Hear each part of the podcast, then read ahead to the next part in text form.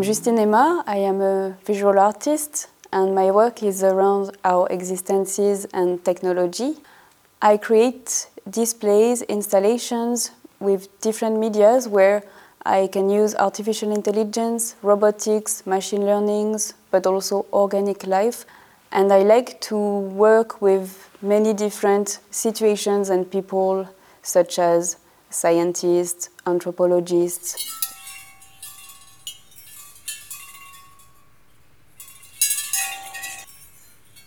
During this residence at the ZKM Hertz-Lab, I was working on my project Supraorganism, which is an installation made of robotic glasses, sculptures, animated by a machine learning system trained on the behaviors of a bees community.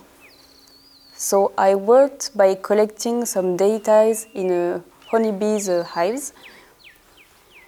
The bees always had been an inspiration for the thinkers. They are the guardians of the balance between the earth and the sky. And I wanted to create a display to see how we can learn from them. The bees are very fascinating animals because they have a way to communicate by their dance, their behaviors, and they are always facing the sun to give a direction and they self communicate between each other to give information. So they are a great metaphor of what we could also think as a brain. The hive could be a brain, and the bees could be the neurons. So, by trying to learn something from them, we can also learn from ourselves and from the uh, natural system and how the world is all connected. For this project, I used a machine learning system we trained it with uh, Martial Geoffre-Rouland during the residence at ZKM on the footage I got from the bees' hives. So first, I had to create my own data set. And as an artist, it's fascinating because I'm using uh, very different techniques with, which sometimes are not very uh, scientifically accurate. But uh, by using the videos and the tracking and the positions of bees, we could uh, track different IDs and calculate things and from those uh, positions, IDs, and motions, uh, we are able to make also predictions. So from the data set I collected in the bees community, we were able to calculate the IDs, the positions, the speed, and to generate models. With these models, we were able to create a behavior for the installation. So all the challenge was to embody um, the software in the glass. When I started to work with artificial intelligence, I was very moved by the fact that we can see the machine learning.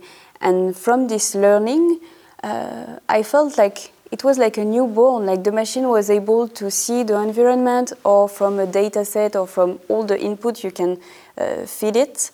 And from this input, the machine was interpreting and making its own behavior. And I felt it was magic to see kind of new form of life, uh, learning and interpreting something and have a different vision of the world.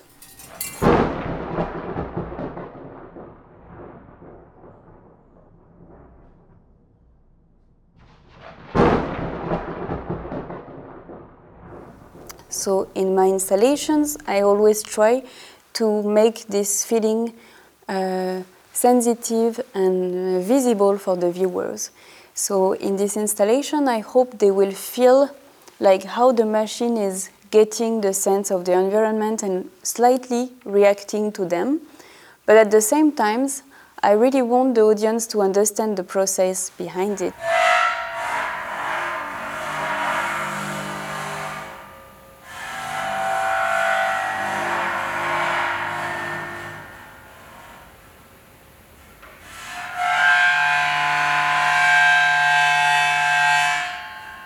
I wanted the sculpture to generate a sound, and the sound is based on the tracking of the bees. So we calculated uh, the IDs of the bees, the positions, and from those positions we were able to determine the speed. And to embody the speed into the glass generates a motion of the motors which uh, percute the glass. And the glass is a very interesting material related to sound. I was very interested about this uh, glass harmonica created by uh, Benjamin Franklin. The glass harmonica was this instrument with a glass turning and making this very, very high tone. And it was considered from the government in Germany that something which could um, have a very strong effect on people's brain. So I thought there was a relation between glass, sound, and uh, psychological uh, level.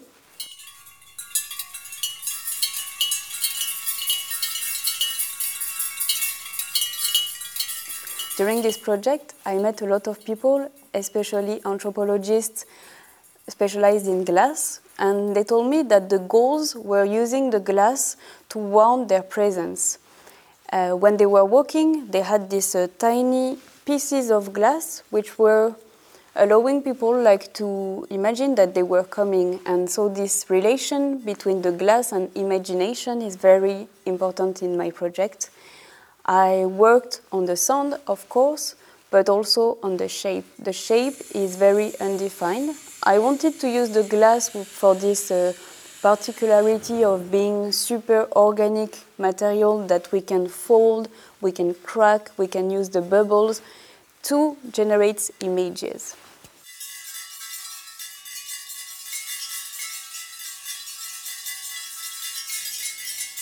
I think uh, the nature is uh, everything which is around us. Like even when you create a robot, it's part of the nature.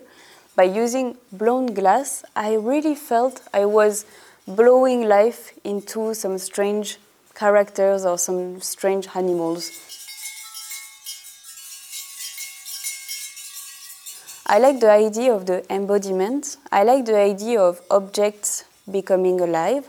And it was a very intense challenge to start from something which is a natural behavior and to embody it into a robotic system.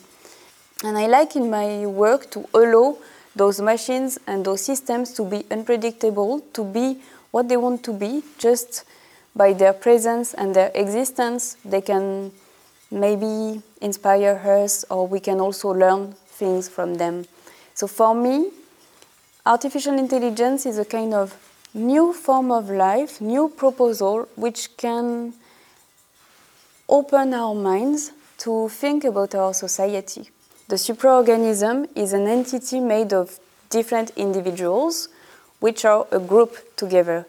And it can refer to bacteria, insects such as bees or ants. But I like the fact that it's also a good metaphor to project imaginations.